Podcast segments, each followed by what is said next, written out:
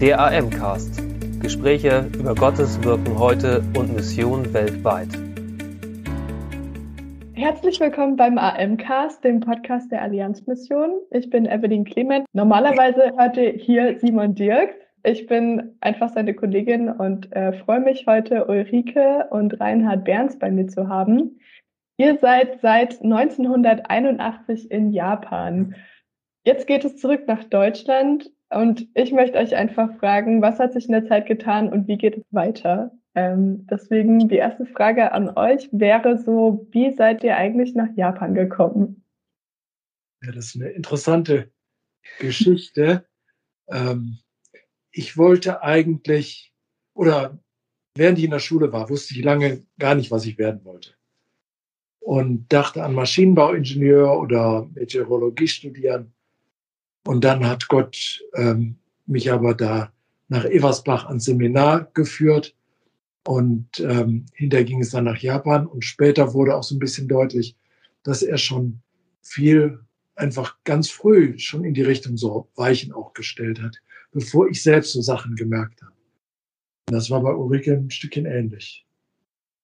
Ja, ich hatte mit ähm, zwölf oder dreizehn Jahren so in der Gegend äh, mit meiner Cousine mal ein Gespräch über unsere Zukunft. Und ähm, wir waren immer ziemlich viel zusammen und ähm, in der gleichen Gemeinde und so. Und ich erinnere mich, dass wir dann am Ende des Gesprächs zusammen gebetet haben und äh, so in der Richtung, dass meine Cousine gerne Krankenschwester werden möchte und ich Missionarin. Ähm, ich kann mich aber nicht mehr erinnern, wie wir auf diese beiden äh, Ergebnisse äh, nee, unseres Gespräches gekommen waren. Ich weiß nur noch, dass ich versucht habe, sie zu überreden, sie sollte doch auch Missionarin werden. Und dann äh, hatte sie gesagt, äh, in Afrika wäre es so heiß und sie hätte eine empfindliche Haut. Also das, das ging bei ihr nicht. Und, das heißt, du äh, wolltest eigentlich, du wolltest vorher nach Afrika oder? Nein, nee, gar nicht. Aber irgendwo das Image von uns beiden war, oder nee, von Mission für uns beide, das war irgendwie so wahrscheinlich, dass ähm, wir dachten, Missionare gehen immer nach Afrika. Und ja, das stimmt. Das hört man nämlich viel. Das dachten wir wahrscheinlich damals zu der Zeit. Und ähm, ein paar Jahre später ist meine Cousine Krankenschwester geworden und dann hatte ich so bei mir gedacht, oh, da hat Gott das Gebet damals ja vielleicht erhört von uns beiden. Mhm. Sie hat sich gar nicht mehr daran erinnern können, aber mir fiel es ein. Und, ähm, und ich dachte, aber ich, ich bin nicht so derjenige, der jetzt als Missionarin der, die Richtige wäre, konnte ich mir also gar nicht vorstellen und dachte, hoffentlich ähm, macht Gott das nicht so bei mir. Und ich wollte dann Lehrerin werden und ähm, habe auch ein Studium angefangen. Vorher war ich schon in der FEG in Düsseldorf gelandet. Da war ein ganz großer Jugendkreis. Und der Reinhard gehörte da auch zu. Der war dann aber schon in Eversbach äh, im Studium. Und manchmal kam der dann nach Düsseldorf. Wir hatten eigentlich nie so Kontakt gehabt. Aber ich erinnere mich, dass er dann einmal ähm, nach dem Jugendkreis oder so, so aus heiterem Himmel, ganz plötzlich fragte, ob ich schon mal daran gedacht hätte, in die Mission, oder ob ich schon mal an Mission gedacht hätte, so. Und Witzig, wie kamst du da drauf? Ja, das habe ich mich auch gefragt. wir, wir haben nie miteinander gesprochen. Also es war ein großer Jugendkreis. Die Jungs waren so mehr oder weniger für sich und die Mädchen vielleicht auch. Und dann habe ich mich dann gefragt, wieso fragt er mich das so ohne irgendwelche Anknüpfungspunkte und sonst was? Und dann ähm, habe ich so drüber nachgedacht und äh, ja, vielleicht will Gott mich da doch irgendwie so in die Richtung steuern. Und dann habe ich angefangen dafür zu beten, dass Gott mich führt in der Richtung und äh, oder mir seinen Willen zeigt. Und dann dachte ich, der Renner ist eigentlich ein netter äh, Typ, so. Und dann ja, dachte ich, vielleicht hat der mich ja, hat er ja ein Auge auf mich geworfen oder was. Also jedenfalls, da ging so alles Mögliche an Gedanken in einem rum und dann habe ich also da so weiter gebetet und dann kam eine ganze Zeit später wurde eine Freizeit geplant von einigen jungen Leuten äh, in unserer in unserem Jugendkreis. Da waren einige, die so Fragen hatten, was Gott mit ihrem Leben so vorhat.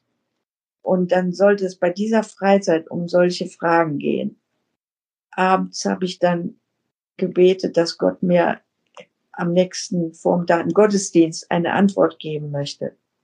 Und dann äh, war die Predigt über Lukas 10, wo Jesus die 70 Jünger aussendet in die Dörfer und Städte zum Evangelisieren, zu zweit jeweils. Das sprach mich alles unheimlich an und dachte, das passt alles. Und dann äh, fragte dann der Prediger am Schluss, äh, ja, wer will sich in Gottesdienst rufen lassen? So eine, Predigt, so eine Frage am Ende einer Predigt hatte ich bis dahin noch nie nirgendwo gehört. Aber ich wusste irgendwie, dass Gott mich das fragte. Und da war ich auch irgendwie überwältigt, dass Gott äh, mich ruft in seinen Dienst. Und das war für mich dann so der entscheidende Hinweis. Du hast eben gefragt, wie, wie ich so ungefähr darauf gekommen wäre, da zu fragen. Ja. Ob sie schon mal an Mission gedacht hätte. Das war natürlich so, dass äh, ich da schon Überlegungen hatte. Für mich war ähm, eine Bedingung für eine entsprechende Beziehung eben, dass diejenige Person bereit wäre, in die Mission zu gehen. Ähm, Hintergrund davon war, dass ich von Gott äh, an das theologische Seminar nach Eversbach geführt wurde.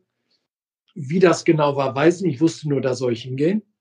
Ja, während der, während des Studiums trat dann die Frage auf, ja, was soll denn jetzt hinterher werden? Und da habe ich jemand anders gefragt, einen von den Studenten da, hier, was meinst, weißt du, wie man sowas rauskriegt, wo Gott einen hinhaben will? Und da sagt er, weiß ich auch nicht. Aber man, in der Bibel gibt es ja so Berichte, wo Gott Leute ähm, berufen hat. Und wenn man solche Berichte liest, ähm, dann kann Gott das ja benutzen. Mhm. Und ich weiß jetzt nicht, ob das in dem Zusammenhang war, aber einmal in der stillen Zeit las ich dann von Abraham, wie Gott zu ihm sagte, geh von zu Hause weg in ein Land, das ich dir zeigen werde. Und wir hatten den, äh, diese Verse sogar für den Unterricht auswendig lernen müssen. Also kannte ich. Aber an der Stelle, das war abends so nach Mitternacht oder so gewesen, ähm, da wusste ich, das sagt Gott jetzt nicht zu Abraham, sondern zu mir. Interessanterweise, nach diesem Erlebnis, zwei Tage später, kam der damalige Leiter der Allianzmission, das war damals Hans Flick, nach Eversbach an Seminar, um mit anderen Leuten das Gespräch zu suchen. Oder die hatten da Termine vereinbart. Damals war die Mission noch nicht in Eversbach, sondern noch in Wuppertal, in Vorwinkel. Okay. Und deshalb, der kam dann also extra dahin. Und als die alle durch waren, der wusste nichts von mir, ähm, hatte ich dann auch ein Gespräch mit ihm und dann fand ich das schon enorm. Die suchten damals dringend Missionare für Japan. Hm. Ähm, und trotzdem sagte der nicht, du dann geh doch nach Japan, sondern sagte nur, lass uns mal in Verbindung bleiben und gucken, wie Gott das führt. Und das fand ich also toll. Diese Antwort, dass der einen nicht da gleich kassierte oder so, ähm, aber dann kam eines Tages ein Brief von der Allianzmission ähm, und da stand drin so, sehr geehrter Herr Berns und so, äh, wir haben in unserer Brüderratssitzung oder also in so einem Leitungskreis über Sie gesprochen und möchten Sie bitten, als Missionar der Allianzmission nach Japan zu gehen und das als Gottes Willen anzunehmen. Das war hm. sehr direkt und massiv ähm, und hatte mich auf der einen Seite gefreut, ähm, weil ich zu dem Zeitpunkt auch so Zweifel hatte, ob Gott mich wirklich als sein Kind angenommen hätte oder so. Und dann dachte ich, oh, wenn das so ist, dann ist ja vielleicht doch okay. Ähm, von der Seite hat mich das gefreut. Aber auf der anderen Seite wusste ich wirklich nicht, was ich damit machen sollte, mit diesem Brief. Und dann war ich mit auf dieser Freizeit, ähm, auf diesem Wochenende, von dem Ulrike eben auch sprach, mhm. ähm, von unserem Jugendkreis, wo es dann um die Frage ging, ja, was will Gott? Und das war für mich dann ganz konkret die Frage auch, ähm, was ist mit dem Brief? Ähm, und dann war es so, dass wir an dem Samstagnachmittag den ersten Thessalonicher Brief gelesen haben. Den hatten wir der Länge wegen ausgesucht. Weil wir dachten, oh, das kann man am Samstagnachmittag ganz gut lesen. Das war aber für mich eine ganz wichtige Antwort, weil da nämlich drin stand, dass der Paulus und der Silvanus den Timotheus nach Thessalonich geschickt haben, weil da Leute fehlten. Hm, also so es bei dir war. ja, und das ist, ey, das ist ja interessant. Da steht nicht, Gott hat dem Timotheus klargemacht, er soll nach Thessalonich gehen, sondern die haben den da geschickt. Und ähm, das war für mich so ein ganz wesentlicher Fingerzeig. Dann am nächsten Morgen die Predigt da in einer von der Ulrike erzählte, uns unbekannten Gemeinde, Auslandsmission wieder. Oh, denk, jetzt musst du doch nochmal mit den Leuten sprechen von der Mission und bin dann kurz danach da gewesen und nach dem Gespräch, als ich im Auto saß, da hatte ich einfach den inneren Frieden und wusste, also das ist richtig. Und dann habe ich später die Ulrike mal noch konkreter gefragt. Die hatte damals gesagt, so ganz kurz, ja, hätte sie schon mal dran gedacht an Mission. Ähm, und dann habe ich sie später mal noch äh, per Brief etwas konkreter gefragt und da hat sie ja gesagt. Also sie hat ja gesagt dazu, dass ihr äh, zusammen sein ja. wollt oder und auch zusammen. für Japan. Ja, ja, zusammen. Okay. Ja, und und Japan, das war das gehört, das war so ein Set irgendwie. Ach cool. Mhm. ich glaube, es ist auch einfach schön, zusammen in ein Land auszureisen, was so beide nicht kennen und man ist irgendwie nicht ganz so alleine damit, oder? Mm, ja. Ja, aber dass, dass jeder von uns da auch so ein konkretes ähm, Berufungserlebnis hatte, das war auch gut. Dass das nicht einfach, ähm, nur wir wollen zusammen sein mm. und so in dem Sinne, sondern jeder wusste, dass äh, berufen ist von Gott. Und dann Aha. eben nach Japan berufen. Ah, so. Und das hat sich eigentlich, da hatten wir auch keine Zweifel dran. Hm. Also wohl schon, dass man sagte, oh, das ist, das können wir nicht oder so, aber dass man hier richtig, dass wir hier richtig sind, also da war eigentlich keine Frage dran. Okay, das heißt, wenn dann irgendwie vielleicht doch mal Zweifel aufkamen während eurer Zeit, dann wusstet ihr, nee, da war ein konkretes Berufserlebnis und wir sind richtig ja. hier. Hm. Das ist wertvoll. Ja. Hm. Ähm, ihr wohnt derzeit in Taketoyo. Ist das richtig ausgesprochen? Jetzt nicht mehr. Wir haben da alle unsere Zelte abgebrochen, ähm, Wohnung aufgelöst und so, weil wir ja nächste Woche schon nach Deutschland fliegen. Das heißt, jetzt ist so richtig Abschied nehmen angesagt. Ja. ja.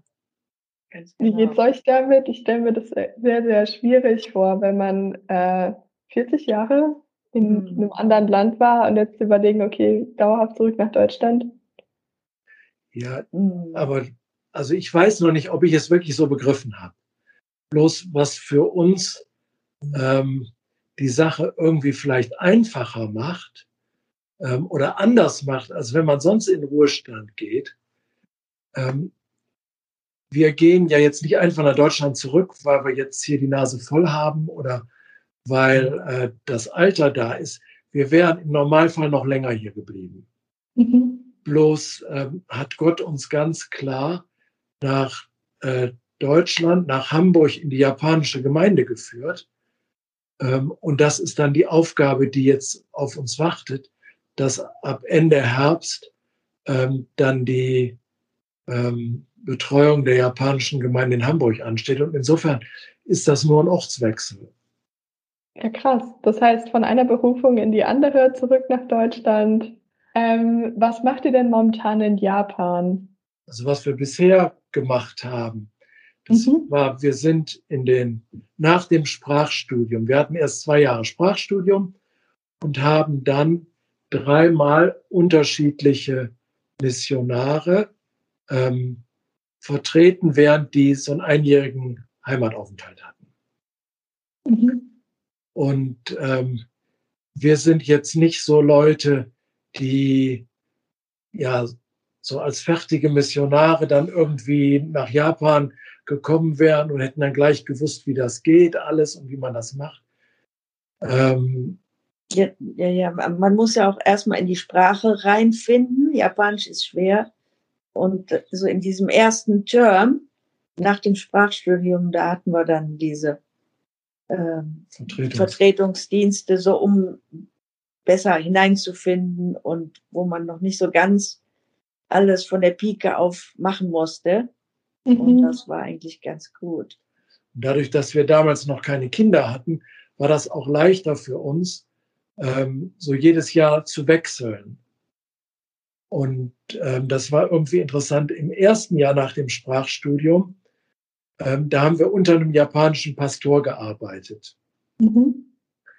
Und das war gut. Der hatte die Verantwortung, denn wenn es zum Beispiel eine Gemeindeleitungssitzung war, ähm, da saßen wir dann zwar dabei, aber das war eine, einfach eine Überforderung noch für uns. Ne? Ähm, nicht, dass wir jetzt, ähm, wie soll ich sagen, nicht verstanden hätten, was die Einzelnen da zu dem Thema gesagt haben, sondern wir haben das Thema von vornherein nicht verstanden. Ah.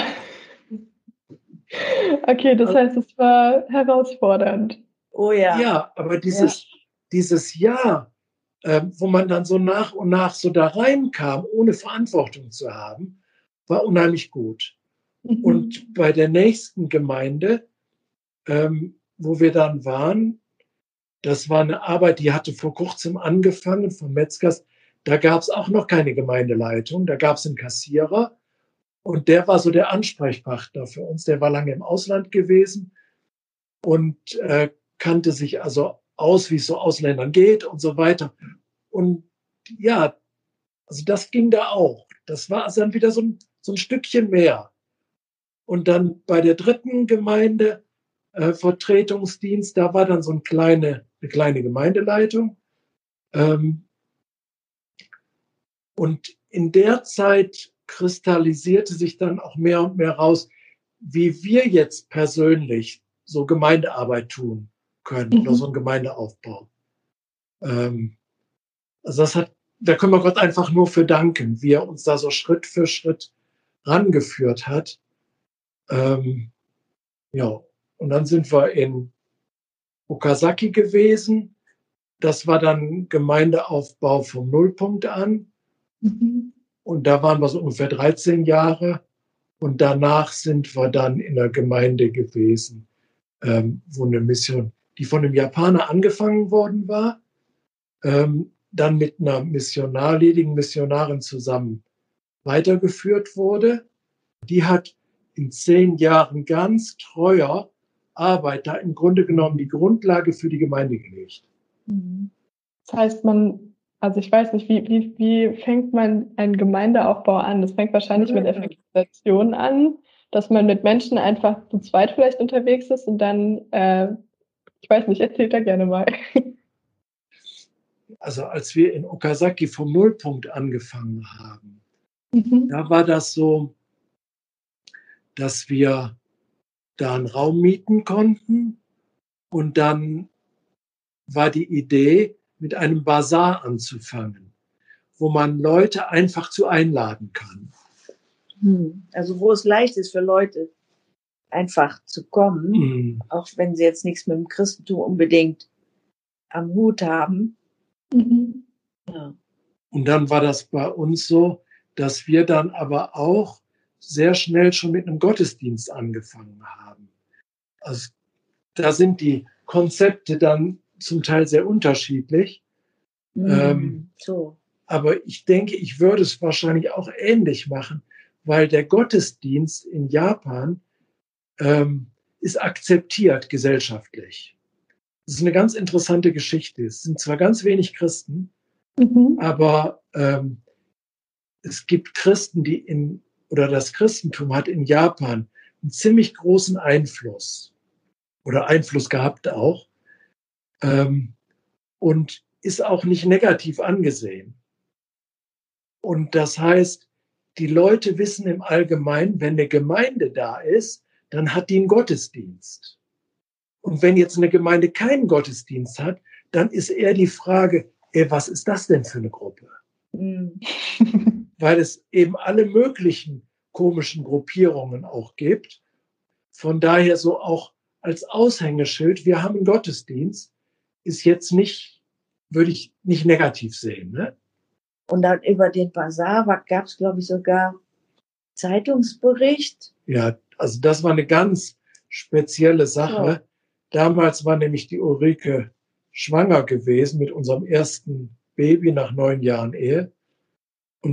Dann hatten wir überlegt, zwei Wochen lang wollen wir jetzt noch ähm, da Leute in der Nachbarschaft besuchen, uns vorstellen und hatten so unsere Vorstellung, wie man so einen Anfang macht. Ne? So, wenn wir das so machen, dann, dann wird das was, dachten wir so ungefähr. Mhm. Und in ja, den zwei Wochen hat Gott uns alles aus der Hand genommen.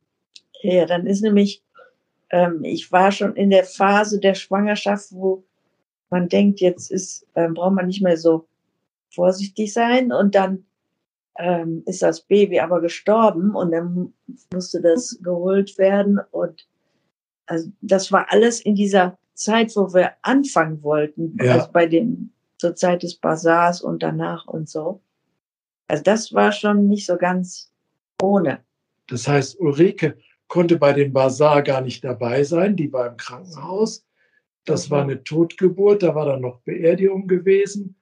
Und dann, also da fehlte einem so äh, auch so der, der Schwung. Aber dann haben alle möglichen anderen Leute mitgeholfen. Ja, von den verschiedenen Gemeinden hier aus unserem kleinen japanischen Bund sind dann eine ganze Reihe gekommen und haben geholfen und so. Also das war toll. Und da haben zum Beispiel, was wir jetzt gar nicht machen konnten, wo Ulrike gerade von erzählte, dann sind wir mit einem Artikel mit Bild in die Zeitung gekommen. In zwei Tageszeitungen sind wir gewesen. Ähm, mhm. Mit der Überschrift Kommt zum Bazar. Mhm. Ein Zeitungsartikel. Also besser kann man es nicht haben. Mhm. Ne? Ja, das stimmt. ähm, also es waren jetzt nicht so viele Leute da, aber trotzdem, wo Gott gesagt hat, hier, das ist nicht eure Arbeit, das ist meine Arbeit und ich baue die Gemeinde. Dann als hatten wir Weihnachtsveranstaltung und der erste Gottesdienst war an Neujahr, das war gerade ein Sonntag. Und ähm, wir wussten nicht, ob da jemand kommt oder nicht. Und haben wir gesagt, so machen wir zwei eben. Gottesdienst. Und dann eine mhm. halbe Stunde vorher gehen wir da, kommen wir am Gemeindehaus an. Und dann steht da schon jemand vor der Tür und wartet. Den wir gar nicht kennen. Ja. Mhm. Und dann sind wir von da Anfang waren wir überrascht. Genau. Und wir sind von Anfang an sieben Leute gewesen. Also das ist unglaublich. Mhm. Als die Arbeit in Inazawa angefangen hat, als der japanische Pastor da angefangen hat, die haben ein Jahr lang mit zwei Leuten das gemacht, bevor überhaupt jemand kam. Mhm. Ähm, okay. Aber in unserem Fall hat Gott uns da von Anfang an Leute geschickt. Und eine Woche später, bei dem zweiten Gottesdienst, kam eine Frau, die hatte ihr sechs Jahre altes Kind an Krebs verloren. Und äh, kurz vorher.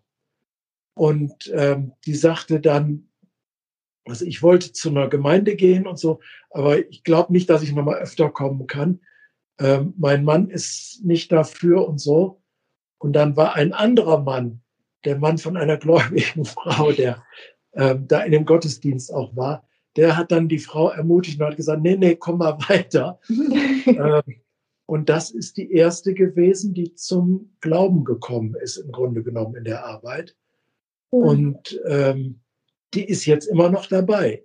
Also das ist wirklich, mhm. wirklich enorm, wenn man sich überlegt, wir hatten da gerade das Kind verloren. Das kannst du noch nicht vergleichen mit einem sechs Jahre alten Kind, was dann an Krebs gestorben ist. Mhm. Aber irgendwie hat Gott uns da vielleicht auch vorbereitet oder ähm, ja, das sind so Sachen, die würde man nie so machen wollen selber. nee, aber Gott nutzt es. Mhm. Ja. Und das heißt, wir haben dann also Gottesdienst gehabt, haben mit Sprachklassen auch Mhm. was gemacht. Ja, ja, genau. In, Deutsch, in, in Japan äh, machen Missionare viel, auch so Sprachunterricht, Englisch oder Deutsch. Da gibt's immer Leute, die an sowas Interesse haben. Und dann so am Ende gibt's dann so eine kleine Andacht, Mhm. ähm, um da was von Jesus dann weiterzugeben. Ne? Und dann von Zeit zu Zeit hatten wir auch mal eine Evangelisation oder ein Konzert oder evangelistisches Konzert. Ähm, aber es ist interessant, wie soll man sagen, Gott führt die Leute zum Glauben. Also so die Vorstellung, die man vielleicht hat, oh, man macht dann so ein bestimmtes Gespräch oder so und so. Mhm.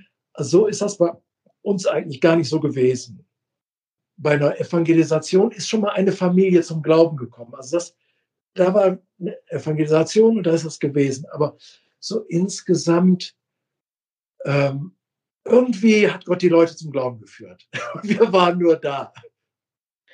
Ach, das ist cool. Ihr habt äh, auf der AM-Homepage, wenn man auf eure Seite geht, auch geschrieben, dass Gott euch trotz allem Unfertigsein berufen habt, äh, hat. Das heißt, ähm, würdet ihr das auch darauf beziehen, dass ihr sagt, hey, wir waren da noch nicht fertig, wir waren an vielen Punkten einfach an unseren Grenzen, aber Gott hat trotzdem gewirkt und ja, wie würdet ihr den Satz äh, definieren? Also ich habe immer empfunden, dass ich oder gedacht, ich bin als Christ nicht so, wie ich sein sollte, um Missionaren oder den, die, die Arbeit, die Gott mir gegeben hat, tun zu können und habe da oft so gelitten innerlich. Aber ich habe gemerkt, also durch alles Mögliche, wo man so durchgegangen ist, dass Gott an mir arbeitet, auch über all die Jahre hin, dass man im Glauben wächst und dazu lernt. Und manchmal wächst man nicht oder geht auch mal einen Schritt zurück oder ähm, muss Buße tun, so alles Mögliche. Also Gott arbeitet auch an einem selber und ähm, man ist immer wahrscheinlich als Christ so unfertig, ne? Und Mhm. das muss, das, das merkt man dann, wenn man hier ist. Und, und das ist irgendwo auch, glaube ich, wichtig, dass man nicht denkt, man, Mhm. das, das, das ist jetzt auf dem eigenen Mist hier alles gewachsen. Gar nicht. Nee, Gott, Gott zeigt einem da immer wieder, dass er das macht. Das ist seine Arbeit und ähm, dass man ihm das auch immer wieder Ja. anvertraut. Und dass er die Ehre bekommt auch. Mhm. Oder dieses Unfertigsein. Zum Beispiel, wenn ich jetzt an mich denke. Ne? Mhm. Ähm, Gott hat mich dann nach Japan gerufen. Eine Clan-Berufung. Aber dass ich Sünder bin, also nicht nur mal gesündigt habe, sondern Mhm. Sünder bin, also viel tiefer, das habe ich zum ersten Mal begriffen, so ein Stück begriffen, nachdem wir fünfeinhalb Jahre in Japan waren. Ähm, und da wird man sagen, ja, normalerweise geht das doch andersrum, dass man das erst begreift und dann Missionar wird. Aber ja, das, so, so war das, ne? Dieses Unfertigsein. Und bin jetzt auch noch nicht fertig. Und er arbeitet an uns und habe das nötig, dass Gott mich in ein, einfach in seine Fülle noch mehr reinführt, in das, was er möchte, was er mit mir tun möchte und durch mich tun möchte. Das, ja, ist noch nicht fertig. Ich glaube, das ist mega wertvoll, dass da einfach so eine Demut da ist, weil dann kann Gott wirken, dann können wir Gott fragen, dann können wir zu Gott kommen und sagen, hier, ich krieg's nicht hin und Gott. Mm. Also ich meine, er sagt ja auch, er ist in den Schwachen irgendwie noch viel mächtiger, wie wenn wir mir denken, wir kriegen es hin. Mm. Ja, und es gibt, Mm. man, man hat ja auch Ausbildung, man hat dann Erfahrung und so. Und wenn es läuft, dann freut man sich. Und dann waren auch Probleme in der Gemeindearbeit, ähm, die man nicht, also die ich nicht so unter die Füße kriegte leicht. Ähm, wo ich sagen muss, der Herr, ich kann es nicht. Also ich kann es nicht. Ähm, und ja, aber Gott, Gott baut die Gemeinde und komischerweise mit uns. ja. Ähm, gibt es ein besonderes Erlebnis aus eurer ganzen Missionszeit aus den 40 Jahren, an das ihr besonders gerne zurückdenkt, wo ihr, weiß ich nicht, vielleicht immer noch berührt seid? Letztes Jahr, wir, wir haben ja ähm, dieses Waffelauto da. Mhm. Von dem dürft ihr gleich auch noch ein bisschen erzählen. Ja, genau. Und durch Corona war da und durch die ganzen Sachen mit der Gemeinde und dieses und jedes Jahr konnte letztes Jahr gar nicht so viel gemacht werden mit dem Waffelauto. Und dann äh, kurz vor Weihnachten haben wir noch was gemacht, aber auf dem Gemeindeparkplatz, ein kleines Event, Corona-mäßig, äh, so ein offenes Haus. Und dann ist da ein junger Mann gekommen und ähm, seitdem ist er dann regelmäßig zum Gottesdienst gekommen und der wurde vor kurzem getauft. Und äh, der ist jetzt inzwischen schon, wie soll man sagen, Klavierspieler in der Gemeinde. Also der kann ganz toll spielen. Und bisher habe ich immer ziemlich viel gemacht, auch einige andere noch. Aber wir haben zwei Gottesdienste und in dem frühen Gottesdienst habe ich immer alleine gespielt. Und jetzt macht er das für mich weiter. Und da Gott, irgendwie merkt man so, Gott hat für alles gesorgt. Das war eine tolle Ermutigung am Schluss. Das heißt, ihr geht jetzt nicht und habt das Gefühl, irgendwas zurückzulassen, sondern Gott versorgt es einfach und lässt euch auch sehen, hey, es geht weiter. Ja, das ja. ist irgendwie. Also Ende letzten Jahres, da wusste man noch nicht, wie das wird. Und mhm. wir hatten dann extra so ein Apparat gekauft äh, für Liedbegleitung und all so Sachen. Ähm, aber das Ding, das lief auch nicht gut. Und dann gibt Gott so einen aus heiterem Himmel, einen jungen Mann, der genau das machen konnte, was Ulrike bisher gemacht ja, hat. Ja, besser. Der ist viel besser. Ja, das weiß ich nicht. Das weiß ich nicht. Ähm, also das war. Ja, wir sind wir noch gespannt, was aus dem noch wird. Ja. also das ist zum Beispiel auch wieder so ein, so ein Beispiel. Der kommt ähm, und kommt irgendwie zum Glauben da schon bei der Gelegenheit. Also wo man gar nicht das so richtig mitgekriegt hat und war dann hinterher in dem Glaubensgrundkurs, der hat das alles aufgesogen wie ein trockener Schwamm und kriegt, der begriff das aber auch. Und dass Gott dem das so gegeben hat, dass der das, dieses geistliche Verständnis hatte oder das aufnehmen konnte. Ähm, also, man wundert sich. Was ein Segen. ja, ja das ist, mh, aber eben Gott baut seine Gemeinde. Also das ist so die Erfahrung. Mhm. Der gebraucht uns dann irgendwo, aber das hat, den hatten wir nicht geplant. Sowas hätten wir nicht einplanen können. So normalerweise hast du sowas nicht. Nee. Wollt ihr ein bisschen was von dem Waffelmobil erzählen? Weil ihr gerade gesagt habt, dass der junge Mann da ja. hingestoßen seid. Mhm. Aber das. Erzähl mal, wie das dazu kam. Ja, wie das dazu kam. Äh, wie, wie kam das dazu? Also so, es gibt wie in Deutschland, hier in Japan auch immer mehr solche, nennen wir das denn, Kitchen Trucks oder was sagt ihr in Deutschland dazu? So? Äh, Food Truck kenne ich. Also, äh, ja, ja, genau. Also zu Deutsch ein Essenswagen, wo man Essen kaufen kann, so vielleicht. Ja, ganz genau. Das hat ja auch so ein bisschen, äh, das ist ja auch so ein bisschen so ein Boom. Und dann einmal äh, im lokalen den lokalen Abendnachrichten oder was, da wurde berichtet von einer Kinderbibliothek, die sowas anbieten, mit einem kleinen Lastwagen rumzufahren und, und dann irgendwie dadurch kam so eine Idee, ob wir sowas machen könnten mit Waffeln. Da kommt noch was anderes dazu, dass es hier in Japan so eine Tradition gibt, von Geschichtenerzählern. Ja, früher sind hier so ähm, Leute mit dem Fahrrad oder so äh, durch die Dörfer gefahren und die hatten dann so so einen Kasten dabei mit Pappbildern und haben die Pappbilder so nacheinander in den Kasten geschoben und die Kinder konnten dann eine Geschichte hören. Das waren dann oftmals so, so Altmärchen, japanische Märchen oder sowas. Das klingt schön. Mhm. Ja, ne? Und ähm, das ist so eine alte japanische Tradition. Zusätzlich zu dieser Geschichte hatten die so Stimmt. Süßigkeiten. Stimmt. Am Schluss, wenn die Kinder die Geschichte bis zu Ende gehört haben, dann konnten sie noch eine kleine Süßigkeit bekommen für, für ein paar Yen oder so. Für einen Groschen so ungefähr. So, so, ne? so, genau. Ja, genau. Und da kam irgendwie, dann setzte sich da so ein Bild zusammen, ja, eine Geschichte äh, erzählen und äh, waffeln. Genau.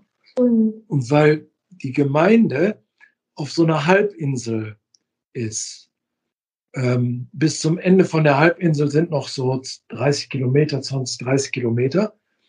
Aber von der Gemeinde an bis zum Ende der Halbinsel gibt es fast keine andere Gemeindearbeit. Aber es gibt verschiedene Orte. Dann war die Frage, ja, wenn wir so ein Auto haben, dann kann man so an verschiedene Stellen gehen und Gott kann die Leute dann vielleicht dahin führen oder so, dass man die dadurch findet. Ne?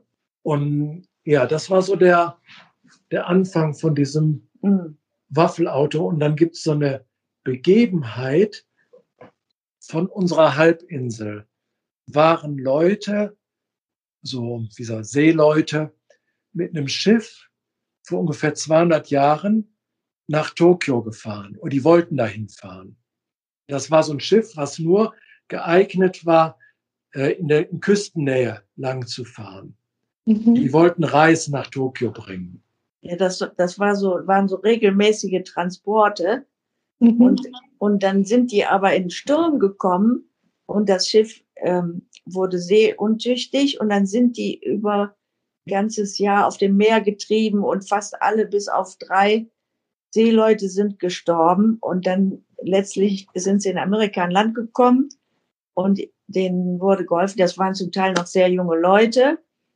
Dann haben die da zum Teil Englisch gelernt und letztlich wurde ihnen geholfen, wieder auf ein Schiff zu kommen und wieder nach Japan zurück. Das ist das- aber auch ein weiter Weg. Also zwischen Ja, das Japan. hat aber ein paar Jahre gedauert. Dann sind sie zwischendurch in England und dann nach Macau. Und in Macau sind sie da auch erstmal nicht weitergekommen. Dann haben sie da einen deutschen Missionar, Gützlaff, kennengelernt vor 200 Jahren. Und der wollte so gern, der hat auch Bibel in Chinesisch. Chinesische und alles Mögliche übersetzt. Und der wollte dann natürlich die Bibel ins Japanische übersetzen. Dann hat er die gefragt und dann haben die dem ein bisschen geholfen. Dann letztlich kam dabei raus, dass das erste äh, in, das äh, Johannesevangelium ins Japanische Hm. übersetzt wurde.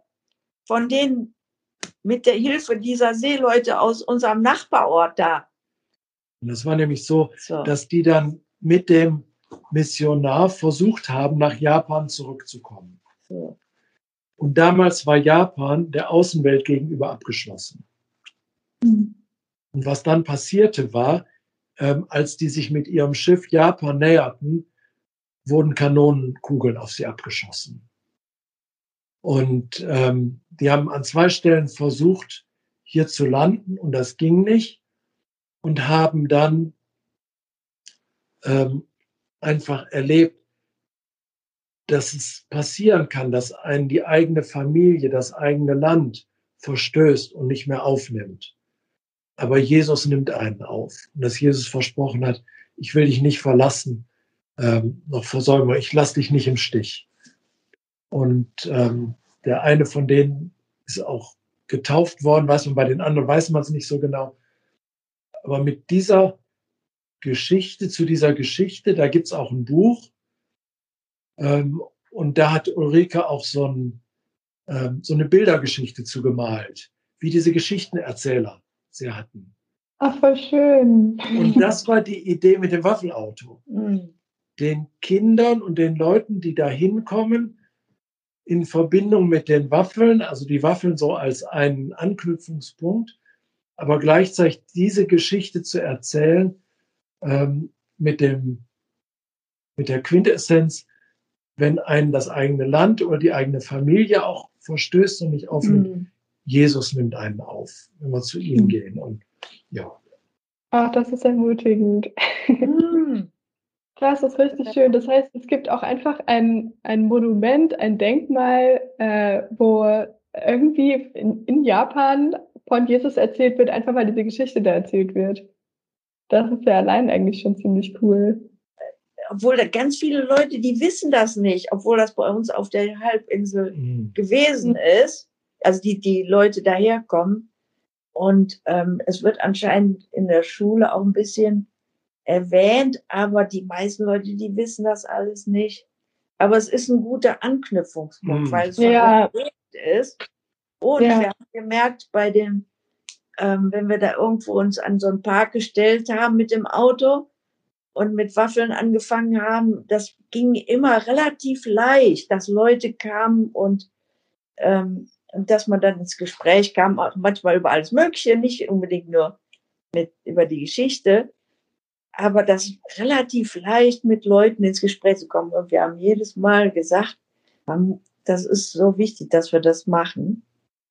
Genau. Und wir haben da auch gemerkt, bei den Leuten, die da kamen, äh, manche kamen einfach nur so, aber meistens war irgendjemand dabei, wo man den Eindruck hatte, der ist jetzt nicht zufällig da, mhm. sondern wo man das mitkriegt, ey, den hat Gott geführt oder so, also das ist nicht normal, so ungefähr, dass man den jetzt, den oder die jetzt hier trifft. Mhm. Ähm, und so wie am Schluss dann mit dem jungen Mann, der dann dadurch zur Gemeinde gekommen ist. Ne? Mhm. Gibt es jetzt auch jemanden, der das weiterführt? Ja, das ist auch so ein Grund, wo wir uns drüber freuen. Also der Chris Weigel, sagt dir das was? Mhm. Ja, der Chris, klar. Ja, der Chris, ja. der macht das weiter. Jetzt bei Ach, Ihnen cool. in der Gegend. Ah, das kann ich mir richtig gut vorstellen. Der hatte ja auch mal bei dem einen AM Live Matcha-Waffeln gebracht. Und, äh ja, ja, ja. Und die, die hatten auch, auch die Zeit, die ist ja auch durch eine Kaffeehausarbeit oder Kaffeearbeit Christ geworden in England. Und deswegen ist sowas irgendwie, ihnen, äh, möchten sie gerne irgendwie sowas ähnliches machen die machen es dann nicht auf der Halbinsel, wo wir waren, sondern in ihrer, ihrer, Gegend. In ihrer Gegend. Da ist auch so eine ländliche Gegend mit Dörfern und so. Und man dann da. Okay, was ein Segen, richtig cool. ja, das, das ist, ich hoffe, dass das alles gut klappt, genau. Hm. Schön. Ähm, wo seht ihr Fortschritte, ähm, vielleicht allgemein auf Mission bezogen, seit ihr jetzt da seid? Ähm, wie hat sich da Japan verändert? Mhm. Also es ist jetzt nicht so, dass äh, in der Zeit, wo wir da waren, die große Erweckung losgegangen ist. nee, eher im Gegenteil. Ähm, wenn man auch von anderen Missionaren das hört.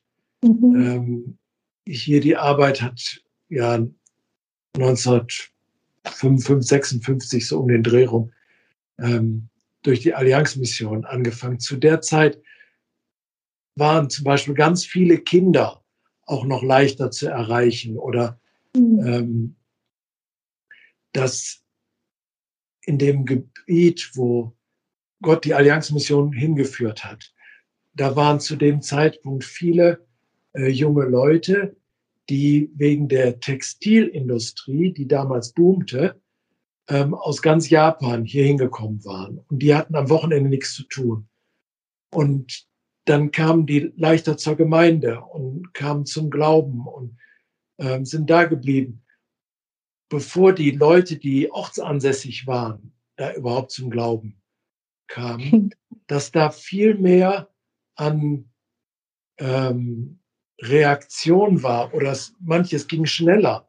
Da wurde dann nach fünf Jahren eine Gemeinde abgegeben äh, an japanischen Pastor. Und in der Zeit, wo wir da waren, war das nicht mehr so. Und dass sich das, das Tempo der Gemeindeentwicklung oder Wachstum eher verlangsamt hat oder gleich geblieben ist. In der Zeit vorher war mehr Wachstum und ist jetzt nicht so, dass gar keine Leute zum Glauben gekommen sind, aber ähm, nicht so, wie man das vielleicht gerne gehabt hätte.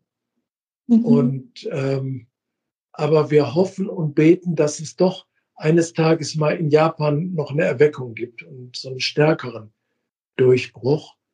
Stimmt, am Ende hängt es ja glücklicherweise auch, wie ihr gesagt habt, nicht an uns, sondern am Ende ist Gott derjenige, ja. der wirkt. Ja, genau. Und deshalb äh, denke ich, ist das so wichtig, auch zu beten und weiter zu beten für Erweckung in Japan, ähm, weil wir letztlich darauf angewiesen sind, dass Gottes Geist an den Leuten wirkt. Und Gott schickt seinen Geist. Und ähm, ja, dass wir darum bitten, dass Leute dann wirklich anfangen, nach Gott zu fragen. Und ähm, wenn dann Leute zum Glauben kommen, dann da wundert man sich dann manchmal, wenn man die Geschichten hört. Mhm. Ganz unterschiedlich, wirklich ganz, ganz unterschiedlich, ähm, wo man merkt, Mensch, ja Gott, Gott ist am Werk, auch wenn es vielleicht jetzt nicht die großen Zahlen sind, aber dafür beten, dass auch mal größere Zahlen noch, noch wieder dazu kommen. Mhm. Und es ist interessant, unsere Kinder, die sind in so einer Gemeinde, die stärker, äh, die stark auf junge Leute ausgerichtet ist. Äh, unser mhm. Ältester ist ja auch Pastor. Und was die sagen, ist, dass äh, viele junge Leute mehr von Jesus wissen möchten, auch wenn jetzt im normalen Gemeindealltag gar nicht so viel davon zu sehen ist, dass da doch was, was läuft, ne? Und man mhm. nicht denken darf, es, es läuft nichts. Mhm. Nee, Gott macht da viel. ja. Ähm, genau, ihr habt gesagt, äh, dass ihr nach Deutschland jetzt euch berufen fühlt. Ähm, mhm. Wolltet ihr vielleicht noch was sagen? Wie kam es dazu? Ja, das ist, ähm, auch ist auch wieder eine längere Geschichte. Geschichte. ähm, wir hatten nicht vor, nach Deutschland zu gehen. Mhm. Wir haben ein Dauervisum für Japan. Die Kinder sind hier.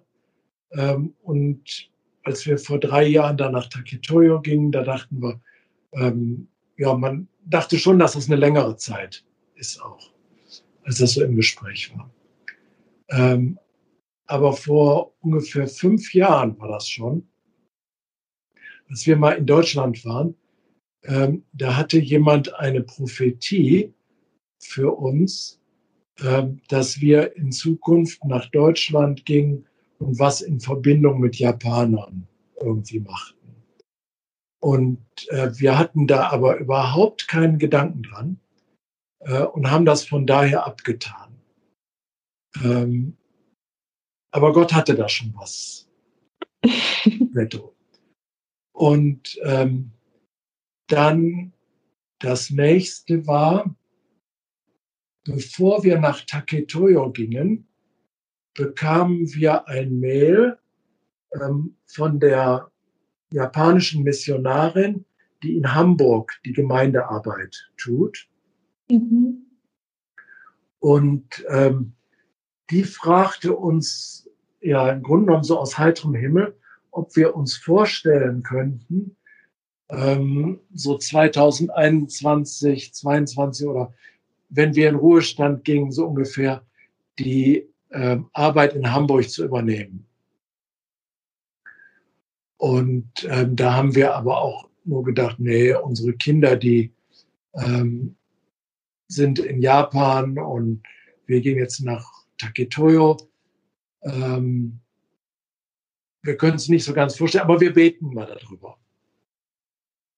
Und ähm, haben dann so geantwortet und das Mail kam dann auch entsprechend an, dass sie dachten, oh, das ist im Grunde genommen eine Absage. Mhm. Ähm, aber nach ein paar Wochen dachte ich, oh, jetzt musst du doch mal offiziell noch was schreiben. Es war auch nichts klar geworden.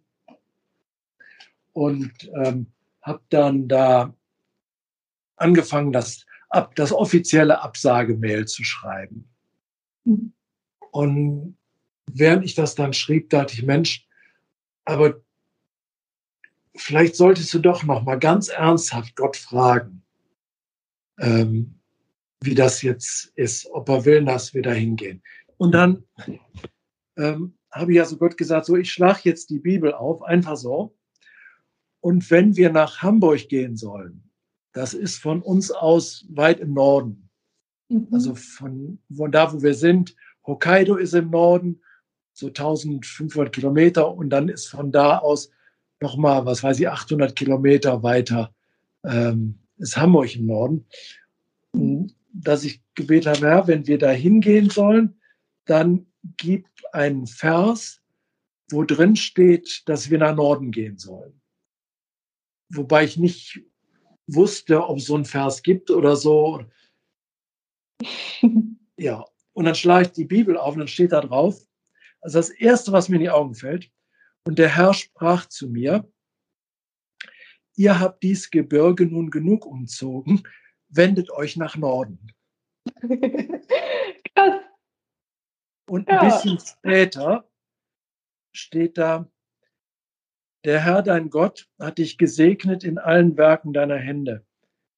Er hat dein Wandern durch diese große Wüste auf sein Herz genommen.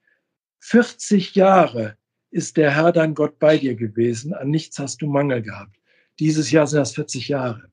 Ja. In Japan. Mhm. Krass. Also das war jetzt ein Hammer. Mhm.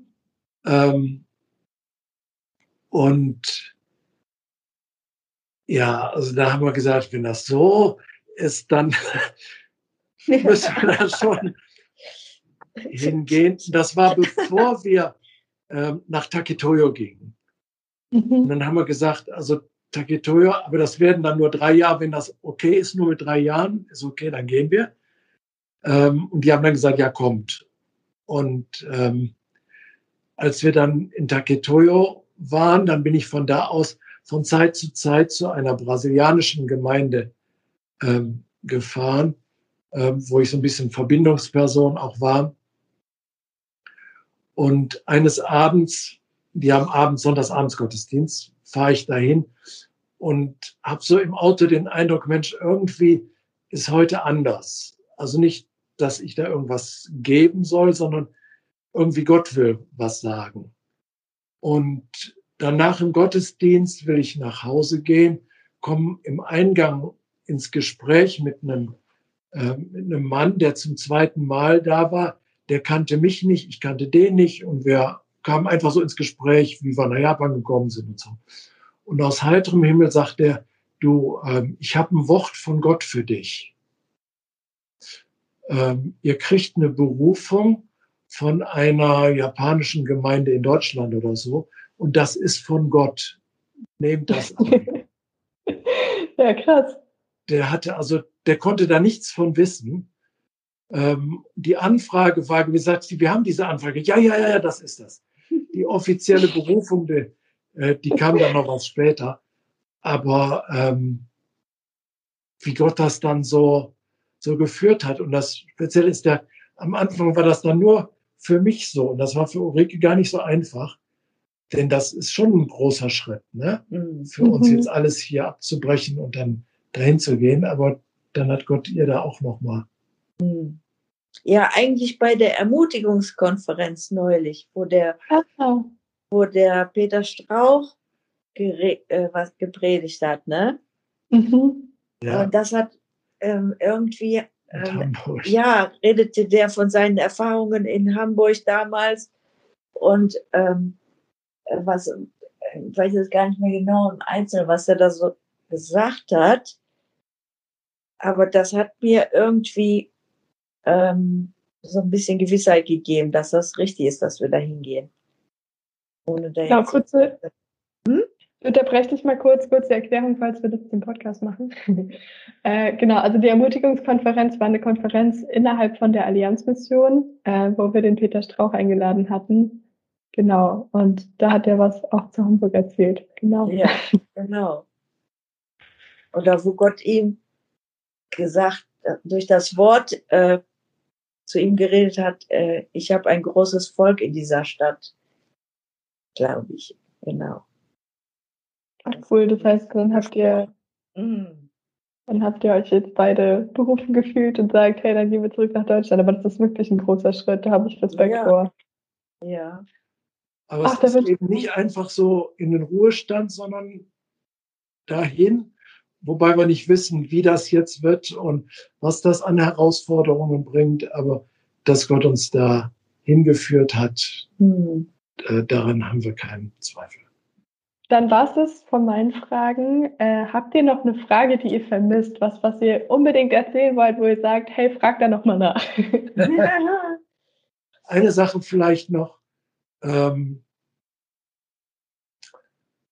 was wir auch vor Tage bei den Missionars, bei der Missionarsabschiedsfeier gesagt haben. Wir haben schon gemerkt, das ist hier bei all dem, was man macht an Veranstaltungen und so, es ist auch ein geistlicher Kampf.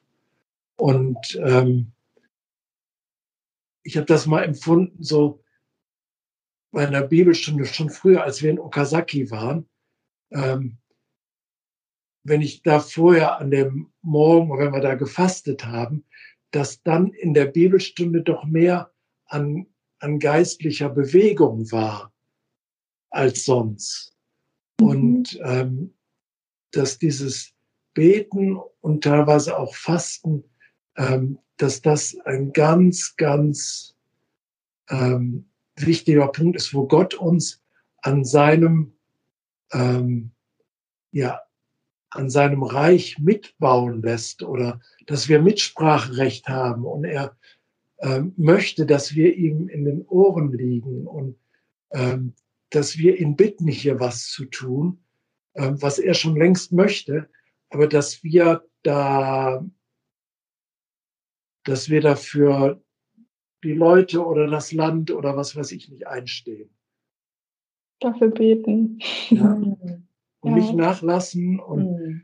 ähm, wie er da mit dieser bittenden Witwe oder dem ähm, ungerechten Richter da uns ermutigt, sagt, hier, ähm, hört nicht auf zu beten, Gott hört das. Ähm, der hört das von Anfang an, aber er möchte, dass wir weiter beten. Vielleicht hat das auch was mit Demut zu tun, dass wir einfach Gott fragen sollen, damit wir uns immer wieder daran erinnern, am Ende ist es Gott, der wirkt und nicht wir. Also auch, aber Ja. ja. Cool. Dann verabschiede ich hiermit mal alle Podcast-Hörer. Cool, dass ihr mit dabei wart.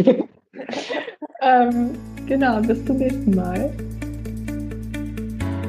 Danke für Ihr Interesse und dass Sie so Teil von Gottes weltweiter Mission sind.